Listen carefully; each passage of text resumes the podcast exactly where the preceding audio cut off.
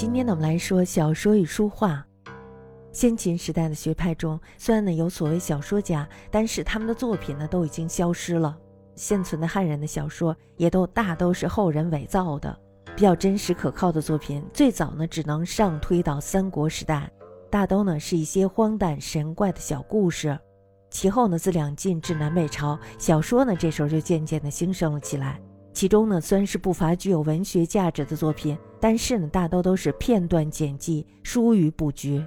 那么到了唐的时候，小说的题材呢，这才变得曲折而有组织，与律诗同为唐代文学的特有创作。就题材而论，唐代的小说呢，可以分为传奇，还有就是变文两大类。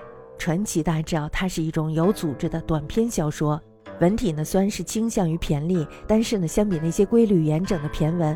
可以说已经解放了很多。传奇呢可以分为三类，第一类呢是神怪类，代表作呢有李朝威的《柳依传》、李公佐的《南柯太守传》等等。那么第二类呢是艳情类，代表作呢有元稛的《鸳鸯传》、白行简这是白居易的弟弟他做的《李娃传》，还有就是蒋房的《霍小玉传》等等。那么第三类呢就是豪侠类，代表作有杨巨源的《红线传》，还有就是杜光庭的《虬髯客传》等等。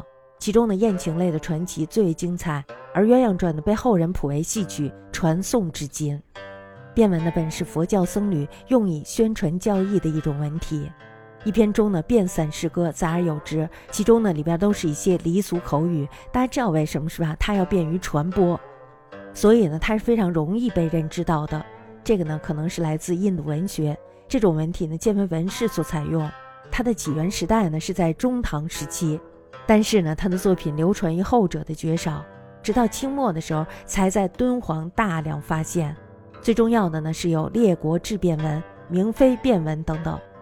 俗文呢是一种礼言口语所写成的散文，大约呢是起源于唐末或者是五代，可能呢是自变文演化而成。以俗文写成的故事，在清末的时候被发现的有《唐太宗入明记》等等。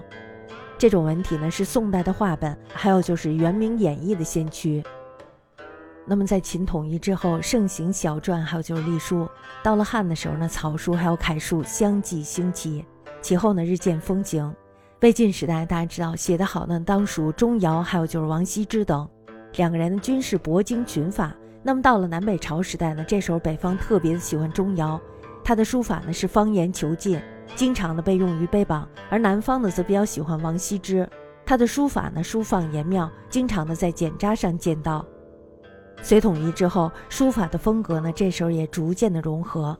到了唐的时期，因为政府的加以提倡，所以呢以致书法大兴，在风格方面也能推陈出新。唐初的时候，王羲之的字儿呢是非常风行的，这与太宗酷爱王书有关。当时的书家呢，有于道南、欧阳询，还有就是褚遂良等等，他们呢都是学王羲之的，但是他们也有北方的风格。那么到了玄宗的时候，这时候名家辈出，最著名的呢有贺知章、张旭，还有就是颜真卿等。贺知章呢非常的擅长草隶，那么张旭呢则擅长草书。颜真卿大家知道，他除了擅长草隶之外呢，尤以楷书最为著名。穆宗时候呢，柳公权非常的善于楷书。那么与这个颜真卿呢，并为后世所施法。颜柳的楷书自创新格，严整求万见长。中王的书法呢，也是因为颜柳的风行而逐渐衰落。中国的绘画呢，起源是非常早的，但是呢，古代图画多为壁画，因此呢，我们知道常随着宫室的倾覆而毁灭。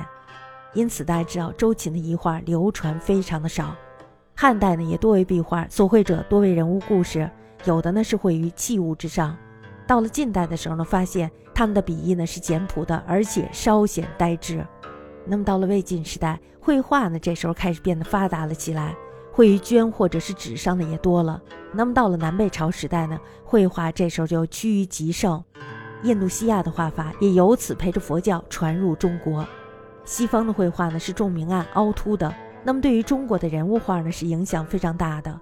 又因佛教流行，佛像画呢这时候也因而兴盛。唐高祖、太宗以及玄宗等都是非常擅长画画的。由于皇室的爱好，因而呢，这时候绘画大兴。唐初的时候，人物画呢非常的兴盛，名家大知道有阎立德、立本兄弟。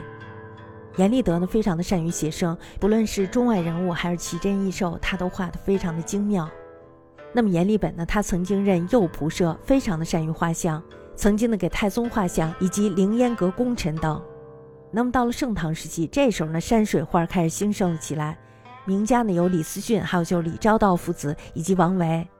李思训呢，他的画是功利的，善用青绿，杂以金色，号称金碧山水，开创了后世北宗一派。那么李昭道的画法呢，比他的父亲稍有变化，以细微见长。王维呢，则擅长水墨，笔意清润，他画的画呢是超脱秀逸的，号称破墨山水。我们知道他开创了南宗一派。另外大家知道，就吴道玄，他字道子，他的画呢题材是非常多的。他画山水也画人物，所以呢号称画圣。此外呢，就是曹霸、韩干皆以画马著名。安史之乱之后呢，绘画仍然是不断的发展，但是呢，造诣却不如盛唐时期。名家呢有周昉、边鸾，这些人呢都是德宗时的人。周昉的工于人物画，他的衣纹呢是简净的，色彩呢是柔丽的。边鸾呢，他擅长的是花鸟，精于设色。我们可以看到他的画呢是浓艳如生。唐末的时候，因为国内战乱不已，所以呢，这时候绘画这件事儿也渐渐的步入了衰运。